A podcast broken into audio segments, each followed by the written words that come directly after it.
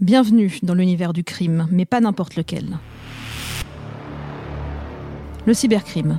Un passage dans une autre dimension, celle du virtuel, où la criminalité change de nature et d'expression. 3W, le premier podcast à vous faire entrer dans ce monde mystérieux, où se croisent des trafiquants, des mafieux, des pirates et des cybercriminels d'État.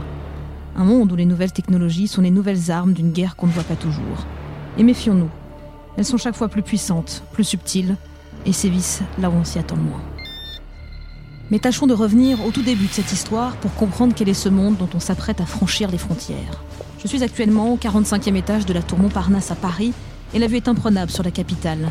Je viens ici pour rencontrer le général Vatinogoire, ancien inspecteur général des armées gendarmerie.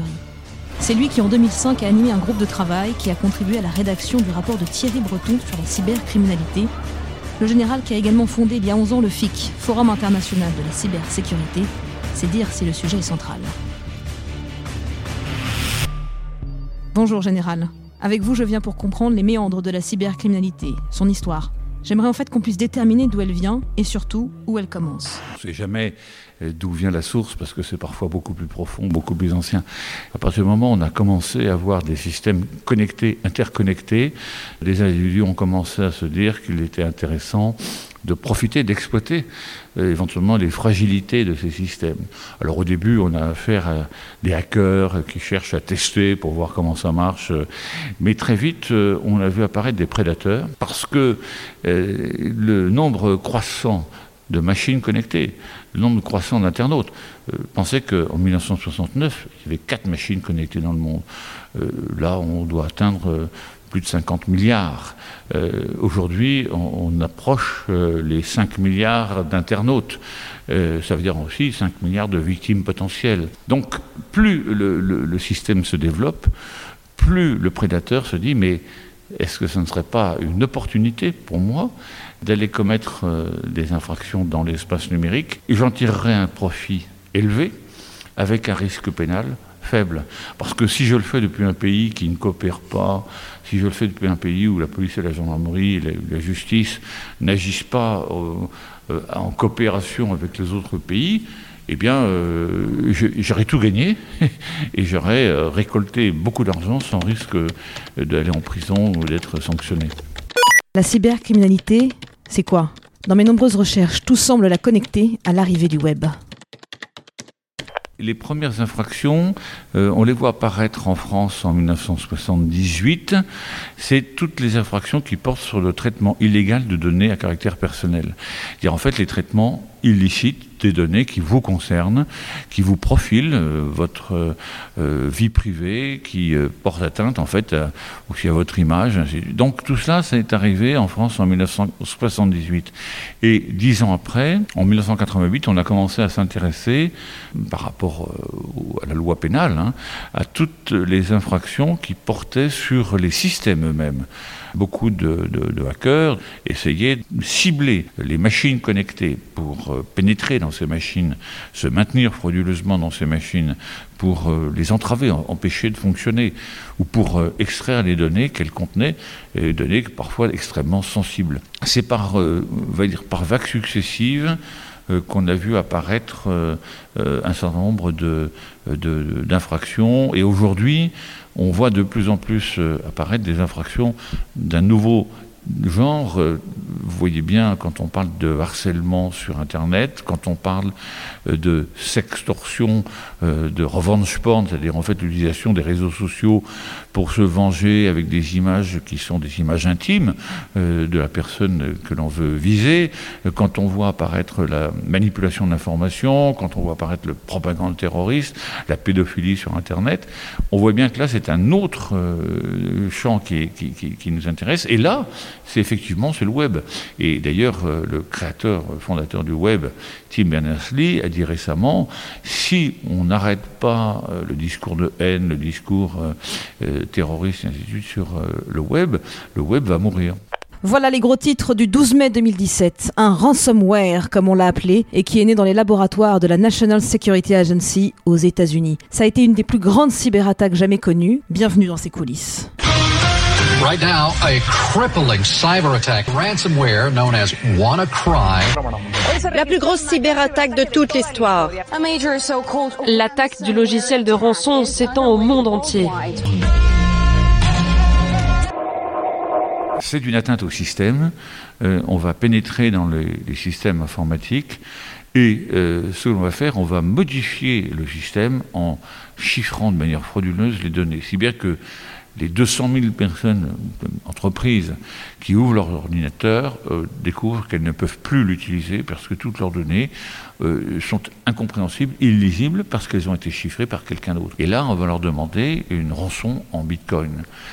Et là, même euh, le monde entier qui, est touché le, le 12 mai 2017. Et des logiciels de ce genre, il y en a eu d'autres. Stuxnet, Double Pulsar, NotPetya. Qui en sont les auteurs? Des hackers, oui, mais parfois aussi des gouvernements eux-mêmes à qui on vole ces solutions pour paralyser le cyberespace. Nous ne sommes pas loin d'une nouvelle guerre. La guerre dans le cyber, euh, la cyberguerre, est, plus euh, compliquée à identifier. Pourquoi? Parce que d'abord, on vous demande, pour qu'on reconnaisse la guerre, qu'il y ait des dégâts euh, humains et matériels au moins égaux à ceux qui existent dans le monde réel. Or, jusque maintenant, on n'a pas eu de mort, on n'a pas eu de, de, de bâtiments détruits, même s'il y a déjà eu des sabotages. Et d'autre part, on vous demande de dire qui vous a attaqué. Or, aujourd'hui, la vraie question qui se pose, c'est la question de l'attribution. Qui a attaqué mon système? Or, les acteurs qui le font, qui attaquent, vont tout faire pour euh, euh, masquer leur, euh, leur action. Ils vont le faire par des attaques en rebond, comme on dit. C'est-à-dire qu'en fait, j'attaque un système qui va attaquer le système, qui va attaquer le système, et ainsi de suite. Donc, pour remonter vers l'origine, ça va être très difficile. Ils vont éventuellement demander à des organisations mafieuses, euh, criminelles, organisées, de faire le travail à leur place en disant je vous paye, mais si vous êtes pris, je vous connais pas. Tout est fait aujourd'hui pour tromper, pour euh, créer des leurres, ce qui rend très difficile l'attribution. Si je ne sais pas attribuer, si je n'ai pas de dégâts majeurs, je ne peux pas aller devant le Conseil de sécurité de l'ONU en disant je suis agressé, j'ai été victime d'une agression armée, cyberarmée. Donc en fait, on est aujourd'hui dans une cyberconflictualité, c'est-à-dire qu'en fait, c'est une guerre qui n'est pas euh, juridiquement une guerre, mais euh, on n'est plus vraiment dans la cybercriminalité au sens classique du terme, on est vraiment dans un phénomène planétaire.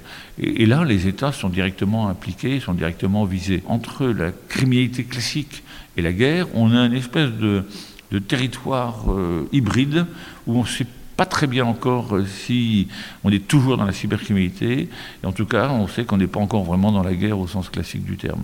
La Troisième Guerre mondiale, on ne sait pas vraiment si elle se dessine. On la sent parfois toute proche dans ce cyberespace si lointain. En fait, il faudrait éradiquer un certain nombre de pratiques et sans nul doute mettre sur le coup Europol, Interpol et même qui sait, le FBI. Bah, Je crois que euh, euh, il faut être à la fois réaliste en disant bon, euh, je vais euh, avoir affaire à, des équipes euh, structurées qui peuvent porter atteinte à mes données, à mes systèmes, et, donc euh, il y a des enjeux, des, risques majeurs, des cybermenaces, et puis en même temps être extrêmement optimiste euh, pour en disant eh bien cet espace numérique que nous créons, que nous sommes les seuls à créer cet espace. L'espace terrestre, maritime, aérien, il nous est imposé. Avec l'espace euh, numérique, c'est nous qui le créons.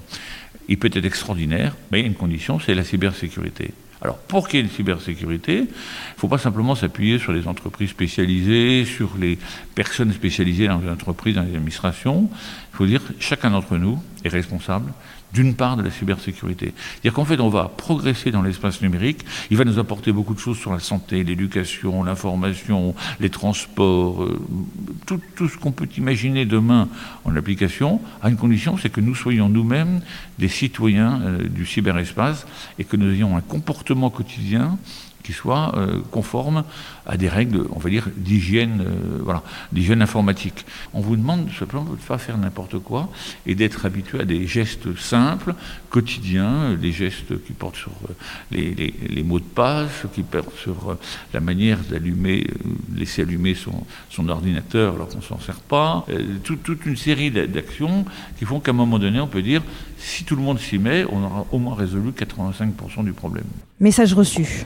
C'est la fin de 3W, votre émission sur la cybercriminalité. Rendez-vous bientôt pour l'épisode 2. Et d'ici là, méfiance.